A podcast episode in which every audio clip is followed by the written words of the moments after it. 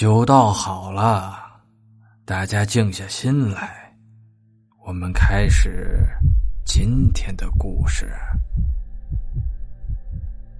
李虎到了地里，果然看到经常耕地的黑驴在那里来回踢着人，还呼哧呼哧的叫着。不一会儿，李豹来了，见了李虎，道：“爹，孩儿功课还没做完呢，您叫我何事啊？”功课不忙，爹今天给你上一节课，你看看。李虎道：“什么课？爹爹会上什么课？”李豹惊讶的问道：“孩儿啊，爹给你上一课，对你今后非常有用。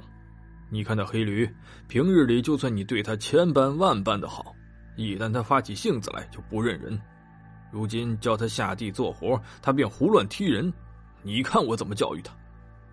说完，拿着皮鞭走上去，使劲的用鞭子抽了起来。那黑驴哭吼着，但被下人死命的拽着，也逃不了，只好挨着鞭子。打了一顿以后，那黑驴便听话的继续干活了。李虎收复了黑驴，喘着粗气走回来道：“哎，看到没？这就是对付这畜生最好的办法。”李豹在旁边看得心惊肉跳的，可不敢出口阻止。见父亲问，便知父亲如果见自己不理解，便有可能继续抽打，便点点头道：“知道了，不能对他们太好了。”李虎见儿子明白了，大喜，便拉着他回去了。此后有几次安排李豹去收租，李豹每次都收了回来。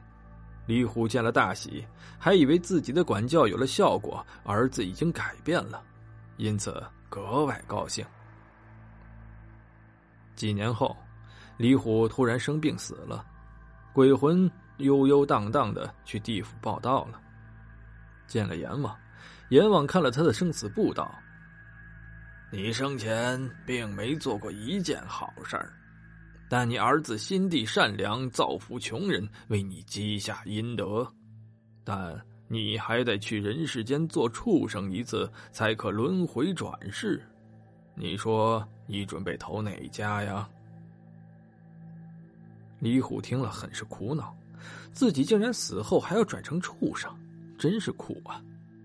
他想了想，自己儿子心地善良，如果投到自己家里，肯定要好受些。至少不必挨鞭子干苦活，于是便道：“呃，我还是回到自己家里为处吧。”阎王命人查看一下李家的畜生是否有出生的事儿。一个鬼族查了一下，道：“李家有头黑驴，明日午夜要产。”阎王听了道：“好，那就投到李家吧。”李虎听了大喜。心想自己做畜生也活得有滋有味的，果然不错。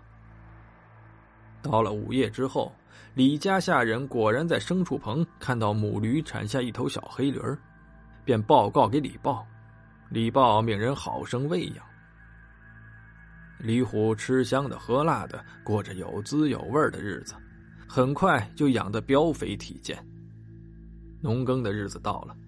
李豹见有一佃户家穷，没有牲畜耕地，炎日下一家三口在地里艰难的翻地，便于心不忍，命人把小黑驴借给他们使用。这李虎本来享受的正好，突然被拉去干活，于是大急，到了地里又蹦又吼，根本不上套。那农家人又不敢鞭打，便告知了李豹。